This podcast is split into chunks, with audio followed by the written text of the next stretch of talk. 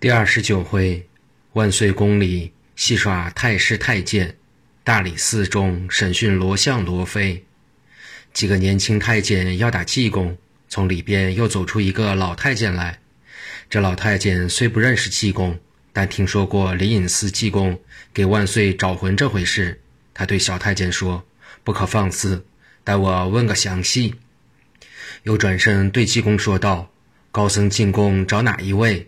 济公说：“宫里有我一个相好的，跟我定的约会儿。他说想我了，叫我来会他。”老太监一听不是话，可又怕弄错了不好办，遂问：“您是哪个庙的？”和尚说：“我是聚麦菜胡同黄莲寺的，我叫山豆根儿，知道了吧？”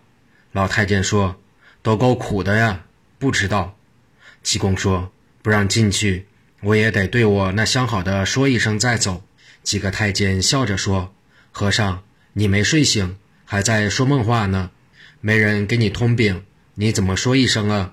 济公说：“你看着，我让六丁六甲值日神仙传达，不用你们。”遂用手从嘴里一把一把的抓住，往宫里扔着，说：“相好的，我来了，他们不让进，我可要走了啊！”说完了。转身走出三步去，又退回两步来，口念：“走走走，游游游，叹世人苦谋求。一朝当上官，不认亲娘舅。又贪名又夺利，患得患失坏心起。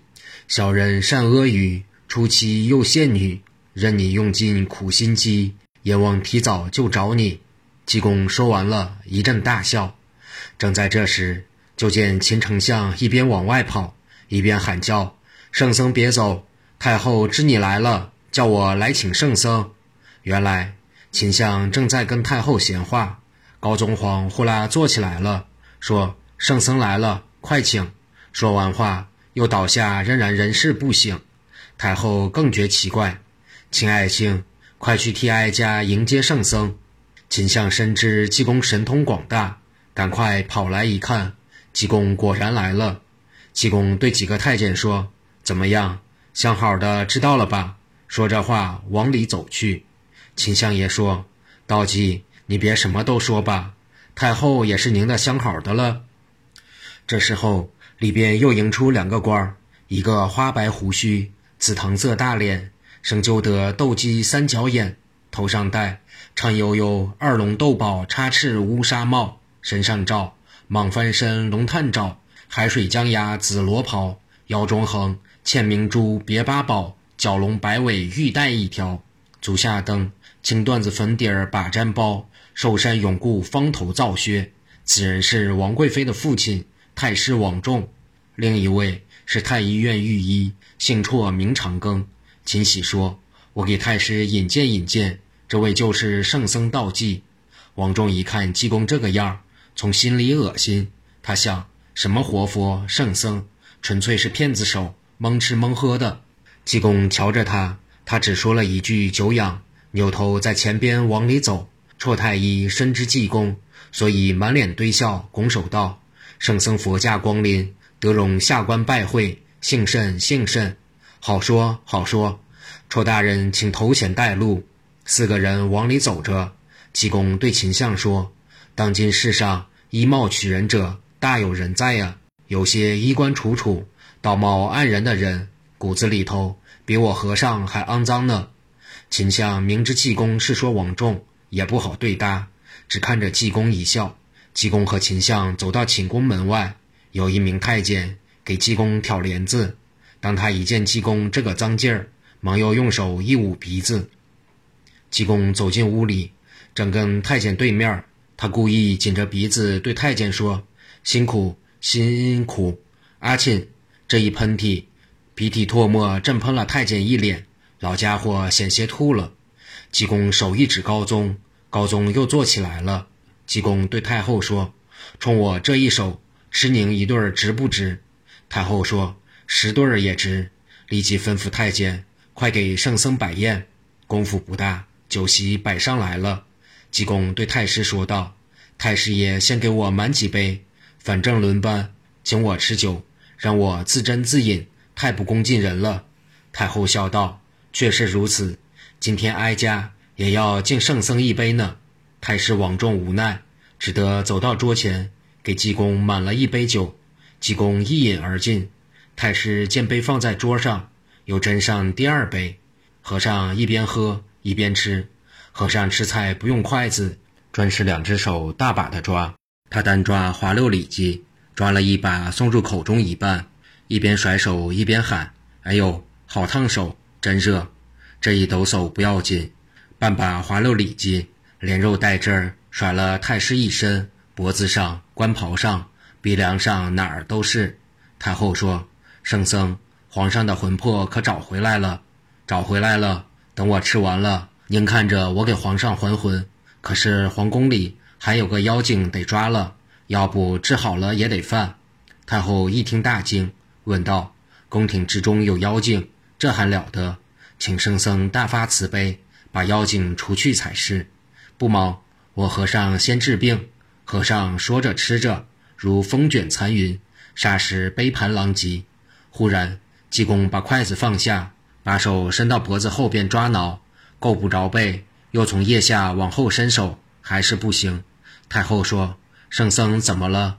济公说：“后背下边刺痒，怎么也挠不着，真别扭。”太后对太监说：“你给圣僧挠一挠。”这个太监姓王，是太师王仲的亲戚。济公叫他从后脖子往里伸，正赶上和尚出汗，身上的泥儿也有一大前后。这一挠，像在泥窝里抓蛤蟆。济公一个劲儿地说：“往下，还往下！你比我徒孙挠得好，咱俩约好，以后我一次痒就来找你挠。好不容易不挠了。”王太监心里翻腾，要吐，马上跑出去了。济公说：“把皇上扶坐起来，谁也不能出声，要把魂吓跑了，我可没地方找去。”太后叫宫女扶着皇上，只见济公取出阴瓶，把七根针起去。蒙瓶口的红布揭下去，只见从瓶里冒出几股白气儿不散，围着高宗头上转了一遭，从颅门进入脑壳。这时高宗睁开双眼，看看这个，瞅瞅那个，然后说：“好困，圣僧什么时候进宫来的？你们给圣僧看座。”太后说：“你这一困不打紧，急死了我们。多亏圣僧帮忙，他刚把你的三魂六魄找回来。”我儿怎么不知？大家看皇上好了，都非常高兴。秦丞相把罗本所作所为说了一遍，又把新科状元的罪行和瞿天华父子挂印扫北之事一一启奏完毕。济公对高宗说：“我从前叫你小心大眼罗，你不在心，现在怎么样？几乎要了你的性命，请皇上把罗贵妃一并除掉。罗本买来勾栏院的第一个女人。”当女儿送进皇宫，又买第二个许于新科状元郑经文，你还蒙在鼓里。皇上，你将半壁江山弃而不顾，终日贪恋酒色，如此没有作为，这如何是好？一席话说的高宗面红耳赤，说道：“圣僧一番指教，胜读十年书，从此是我真正知道了，逆耳的才是忠言，苦口的方是良药。”济公说。这几天，苏州知府齐鸿儒要调进京了。他可是个清官，万岁就命他审理罗本和罗贵妃。实际宫中嫔妃哪一个不比这假罗氏好？何必受他们蒙骗？高宗连连点头。这时，济公把秦相拉出殿外，暗对秦相说：“我打去你的眼中钉罗本，你怎么谢我？”秦相说：“圣僧吩咐，无不从命。”那好，济公笑道。我把扬州知府许世林给你的一万两银子送给我和尚，我也不给你声张，怎么样？行行行，什么时候要？你先给我存着，也不朝你要利息。我修庙时你就给我。济公说完，又进屋找皇上去了。秦丞相笑着心想：我这个替僧真厉害，一点亏心事也瞒不了他。我是个绑票的，他专吃绑票的。和尚进屋后对高宗说。万岁，把帽子给我合上，我要走了。明天审讯，我还来看热闹呢。高宗母子将僧帽交给济公，济公接过帽子，喃喃说道：“这两天手头紧，想卖了帽子打酒喝。”高宗心一动，说道：“圣僧这顶帽子得要多少钱呢？”济公说：“破僧帽脏又旧，暗藏乾坤与锦绣，只要戴上头，全身都好受。冬天暖，夏天凉，除病去灾免饥荒。风吹和雨打，同样闪金光。半壁江山买此货，少给少给一点没商量。”高宗说：“半壁江山也太贵了。”济公说。你若知江山为贵，那半个江山可不应该白白送人啊！次日五谷，景阳钟响，高宗临朝，公伯王侯、文官武将皆在品级台前朝拜，山呼万岁已毕，按文东武西各自归班。殿头官高贺道：“有本出班早奏，无本卷帘退朝。”一言复毕，听有奉旨太监奏道：“苏州知府祁鸿儒奉选进京。”高宗说：“叫他上殿。”殿头官复又喊：“圣上有旨，祁鸿儒上殿。”祁鸿儒到四品品级台下跪倒，向高宗三拜九叩：“臣祁鸿儒见驾，愿吾皇万岁万万岁。”高宗一看，祁鸿儒年上不满四十，白净面皮，三寸眼口胡须，身上蓝袍乌纱。高宗想起此人是绍兴七年进士。高宗说道：“早有灵隐寺圣僧与秦相举荐，特选你进京。今正封你为大理寺正卿，待朕会审罗本、罗非一案，赐你尚方宝剑。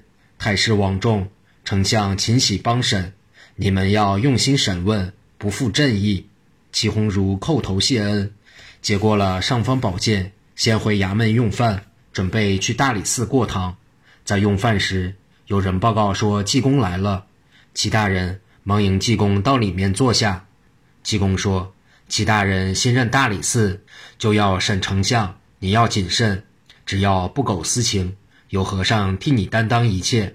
我可要有事去，晚上见，晚上见。”祁鸿儒用完了饭，吩咐外乡顺教至大理寺。王太师、秦喜都到了，三位大人见了礼。祁鸿儒吩咐升堂，衙役擂鼓，三班呐喊了唐威。齐大人端坐在中间主位，左有秦丞相，右有王太师。齐大人说：“待罗本全家听审。”罗本上堂。罗本上堂后，站在堂上不跪。齐大人说：“罗本为何不跪？”罗本说：“我是朝廷老臣，皇亲国戚，岂能跪你？”齐大人冷笑：“好一个朝廷老臣！弑君禄不报君恩，勾结金人，倒反朝廷。”又与妖道共谋，用邪法弑君。今在堂上，胆敢蔑视君王！你看，上方剑在此，跪下。罗本无可奈何，跪下了。大人又问罗本：“你是怎么勾结金兵？如何与妖道共谋弑君？罗非到底何人？从实招来，免得皮肉受苦。”罗本说道：“老夫只知靠君吃饭，赖君穿衣。小女得皇上宠爱，送入宫中。”若问为何嫁了皇上，你问皇上去。祁鸿儒哈哈笑道：“待罗妃。”罗贵妃走上大堂，洋洋不睬地站着。齐大人问：“你姓什么？”哟，我爹姓罗。你说我姓什么？这么糊涂的官儿还审案呢？罗非说：“齐大人吩咐快班人员带罗本所有夫人上堂。”罗本连原配带姨太太，共六个老婆，都跪在堂上以后。齐大人问罗非：“你是哪位夫人的亲女儿？”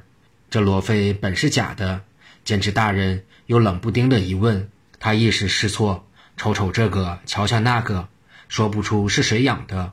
这几个夫人到这时，谁也不敢承认这个女儿，都一甩脸。齐大人笑道：“莲香，抄手问事，谅你不肯招供。左右攒起来。哟，等等。”贵妃说：“干嘛这么横啊？”我说：“我说，我就是勾栏院的莲香。你本来知道了，还得总让我说，为何冒充丞相之女，混进宫去，意欲何为？是罗本的外戚马明常往我那儿跑。